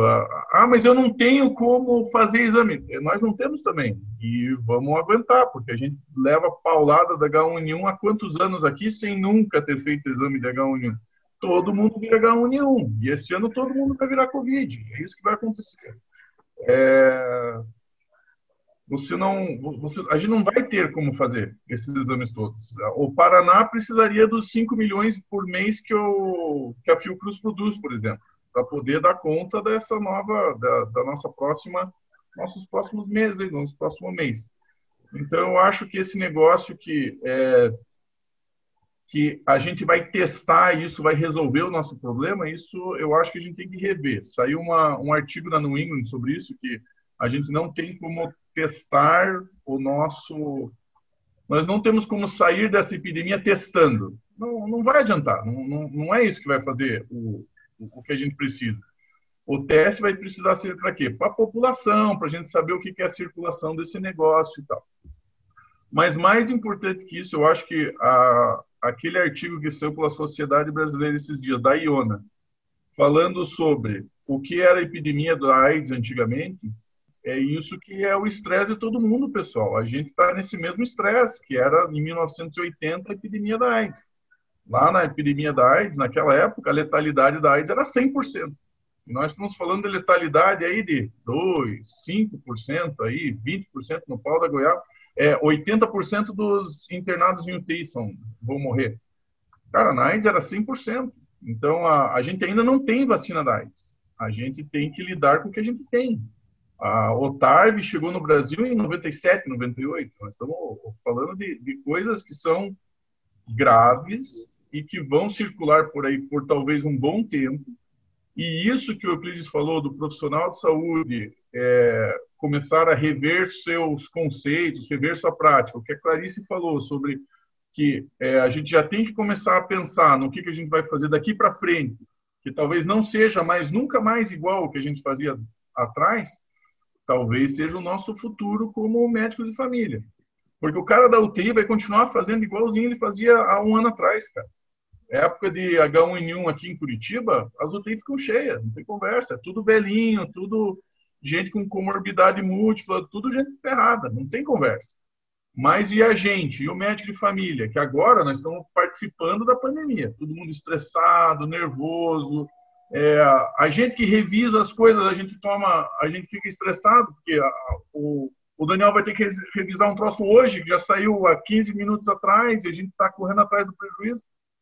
Então, a gente que trabalha na ponta, e ainda isso tem que dar, como o Euclides escreveu no, no, no, no material dele, temos que dar conta de família, temos que dar conta de amigos, temos que dar conta do, da vida além do Covid, nós vamos ter que achar uma normalidade, nós vamos ter que achar isso. E talvez a medicina de família seja essa especialidade que vai dizer, pessoal, agora vamos abrindo devagarzinho, vamos ver esse acesso, o que, que a gente pode fazer, vamos falar sobre violência doméstica, vamos falar sobre o autocuidado mental.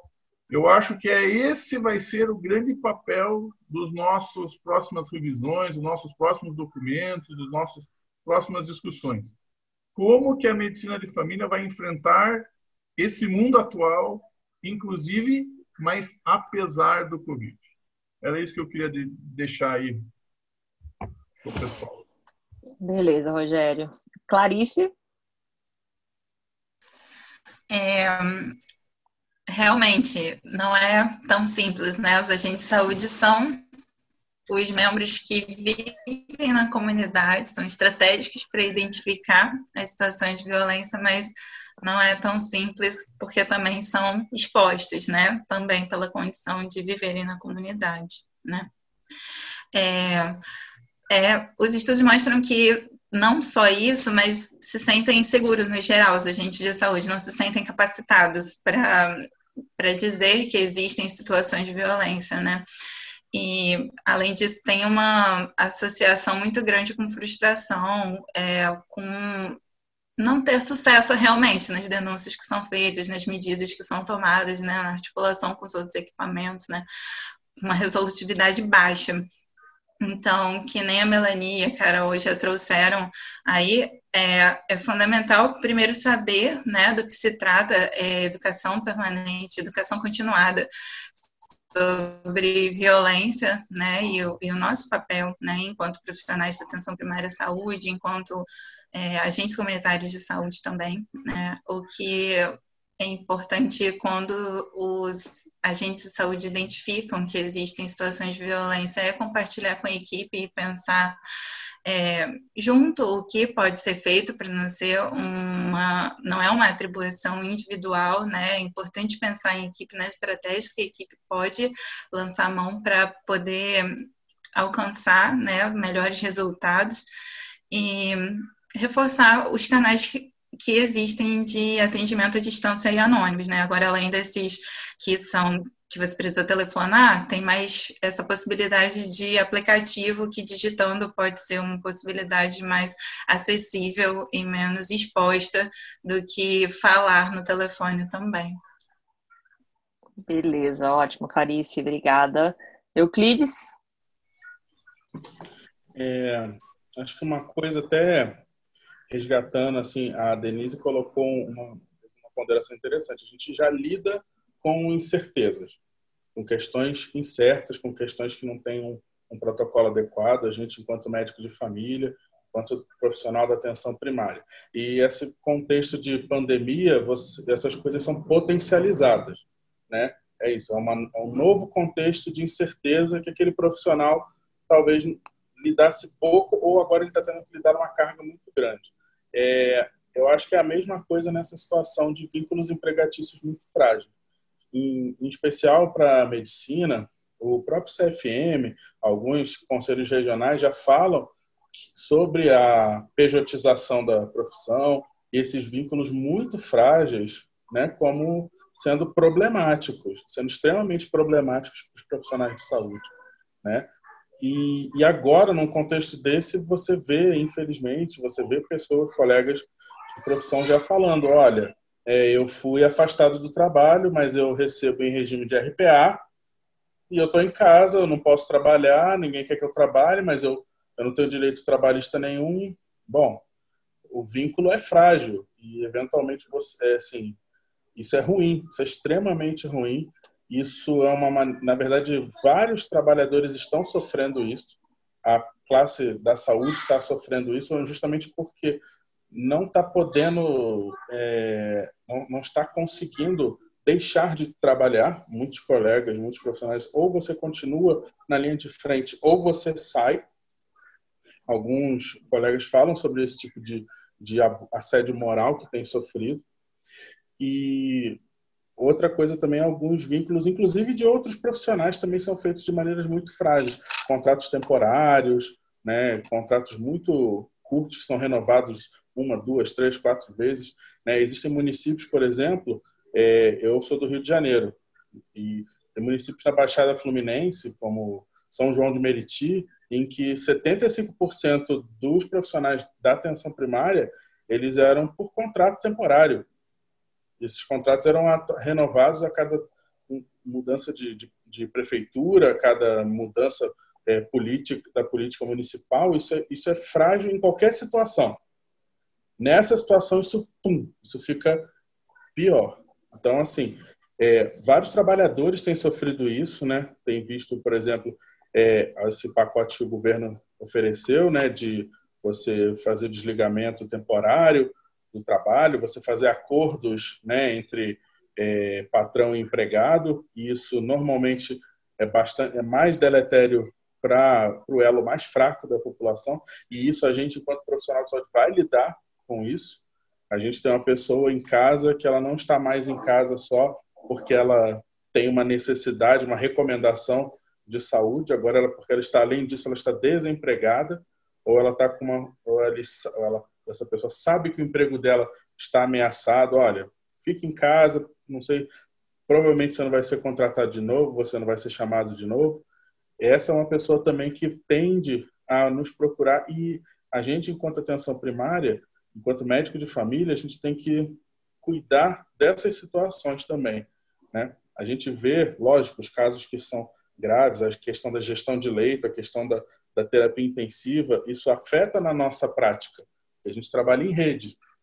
Mas lembrar que os casos leves, os casos moderados, o, os outros impactos que essa pandemia, esse contexto de pandemia está tendo, é geralmente na retranca da gente que isso vem. Né? É para a gente que a gente vai ter que lidar com isso. Aquele paciente que a gente não pode deixar descompensar, né? aquele paciente já crônico, com uma condição crônica de saúde, a gente tem que tentar evitar que ele descompense rapidamente porque ele não conseguiu acesso ou já fazer uma profilaxia de problema. Você já sabe que algumas pessoas estão com vínculos empregatícios frágeis e geralmente é, o agente de saúde é a sua ponte para isso. O agente de saúde é a ponte dentro da atenção primária. Ele vai te dizer, e é importante colocar esse papel dele também, olha, a gente precisa, a gente está lutando nessa pandemia também. Isso foi uma, uma questão, por exemplo, eu vou falar de uma realidade aqui da minha cidade, uma questão muito que os agentes de saúde, no início, bem no iníciozinho da epidemia, falaram, mas por que que gente, o que, que a gente vai fazer? A gente não tem o que fazer nessa epidemia. É lógico que tem. Fica tranquilo que vocês vão ter o que fazer sim. É, vocês vão, lógico, eles ajudam a gente no monitoramento dos casos e eles trazem essas situações, as situações de violência doméstica contra a mulher, contra a criança, contra o paciente com é, retardo mental, o paciente com transtorno mental grave que não está conseguindo ser atendido também, e a pessoa que vai perder o emprego, que está sem emprego, que tem um risco de incidir em, em de adicção de entorpecentes, enfim, de outras coisas. Eu acho que com relação a vínculos frágeis, né, obviamente eles são é, estopins para des, desestabilizar qualquer profissional de saúde, mas isso, né, eu não vou dizer que essa pandemia ela veio para nos ensinar alguma coisa, que a gente não precisa dela para aprender tanta coisa assim, isso é muito ruim. Mas se uma coisa que a gente pode refletir é como esse tipo de vínculo de trabalho é, é lutar enquanto classe, isso falando classe médica, classe de enfermagem e outras classes de modo geral, por vínculos mais estáveis, tanto na iniciativa privada quanto na, no serviço público, porque vínculos frágeis existem em todos os, os serviços. Pagamento por RPA, PJ, em prefeituras e, e, empresas privadas você consegue isso. Então é lutar, exigir, fiscalizar que esse tipo de coisa não aconteça. Beleza, Euclides, obrigada. Gente, a gente está caminhando aqui para o finalzinho mesmo. A gente teve uma participação especial aqui do Tiago Trindade no nosso chat, falando, né? Temos que tomar cuidado com a inversão de valores na discussão científica. Vejo pessoas criticando os achados das pesquisas por não mostrarem efetividade no tratamento da hidroxicloroquina, mas quem defende o uso não apresenta também nenhum estudo. Em pesquisa, o que buscamos é refutar a hipótese, a hipótese nula, que, havendo diferença estatística, confirmaria a diferença com tratamento em estudo e não inferir na ausência de estudo a plausibilidade da hipótese verdadeira, que é o que está sendo feito, né? A medicina baseada em evidência já demonstrou que a plausibilidade biológica de alguns tratamentos, principalmente aqui uma observação minha, as in vitro, né, também, é um fator que tem sido bastante contestado após é, os estudos maiores aqui, os ECEs. Façamos as coisas que conhecemos com segurança e eficácia, lidando com a incerteza e a ética. Primo non nocere. E nós, médicos de família, temos um compromisso social importante em explicar as limitações da medicina nesse momento para a população. Isso é fundamental. Então, agradecer a todo mundo que participou aqui, ficou com a gente até às 19h10 desse sábado. Né? A, a, acho que a gente tem uma, um compromisso ético, além do nosso compromisso técnico-científico muito grande, de trazer informações de qualidade desde o começo dessa crise a gente percebeu na comunicação da, da, das mídias da sociedade brasileira a necessidade e a demanda que os médicos de família e os profissionais de atenção primária vinham trazendo de mais informações, então a gente se dedicou muito a isso. Quero deixar aqui meu agradecimento aos membros do grupo técnico, né? Daniel, Rogério e professor Ayrton, que fizeram todo o escopo de como montar as perguntas e conduziram esse grupo nessa compreensão de que a gente precisava compartilhar conhecimento, mas conhecimento com qualidade, então agradecê-los também. Agradecer ao Euclides e agradecer a Clarice aqui como representante dos GTs que participaram também do grupo de trabalho, do, do grupo técnico, estão participando e que ainda vão produzir outras edições. E não posso deixar de deixar de agradecer uma pessoa que não está aqui, que está oculta na tela, que está a nossa host, a nossa anfitriã SBMFC, que é a Ana, que diagramou esse documento em velocidade máxima, ficou lindo, ficou muito bonitinho, toda, né? E ela está por trás de tudo isso. Eu nunca conheci assim uma pessoa, um funcionário tão dedicado à comunicação científica quanto ela, porque ela acredita de coração no que ela está fazendo. Ela sabe do compromisso social que o jornalismo, que a assessoria de imprensa de qualidade tem para fazer diferença na vida da sociedade brasileira. Então, uma salva de palmas para Ana. Muito obrigada aí por todo o trabalho que ela tem feito com a gente. Tem sido fenomenal. E Daniel, quer falar mais alguma coisa? Alguém quer falar mais alguma coisa? Eu, eu queria só mesmo, primeiro agradecer a todos que participaram, a todos que puderam dedicar esse tempo para estar conosco aí, agradecer de novo a todos do grupo, a vocês que né, puderam participar hoje, Euclides, Clarice, Rogério, Denise, Ana, né? E, mas eu acho que é isso, assim, a, a pandemia tem um impacto na nossa sociedade como um todo que vai muito além da Covid. E qual o papel da PS? O papel da PS é estar junto da comunidade nisso aí né? Não é só na Covid, é muito além. E, e esse papel da APS é fundamental, dá um, traz uma baita diferença para as pessoas. A gente tentar informar as pessoas, tentar entender como é que as pessoas estão vivendo aquela situação, o que, que aquilo simboliza para elas, qual que é o impacto da pandemia de fato para a vida das pessoas, além da Covid. Isso ninguém vai fazer, só, só nós vamos fazer. Então, eu desejo a todos é, muita sapiência, muita força, muita tranquilidade para fazer esse papel, que é o papel da medicina de família e comunidade. Esse é o papel da atenção primária, é chegar junto das pessoas, entender o que elas estão necessitando, fazer com que elas consigam seguir em frente, né? apesar de toda a situação, de todas as dificuldades que a gente está vivendo. Mas a gente tem que ter força para ajudar as pessoas. Esse é o nosso compromisso, ajudar as pessoas a seguir em frente diante do que a gente tem, do cenário que a gente tem. Então, acho que a gente nunca deixa de, de, de, de, de colocar nossos valores, nossos princípios, enquanto médicos e médicas de família e comunidade, quando a gente está fazendo assim, lidando assim com essa situação que a gente vive. Né? Então é isso. Um grande abraço a todos. Obrigada, gente.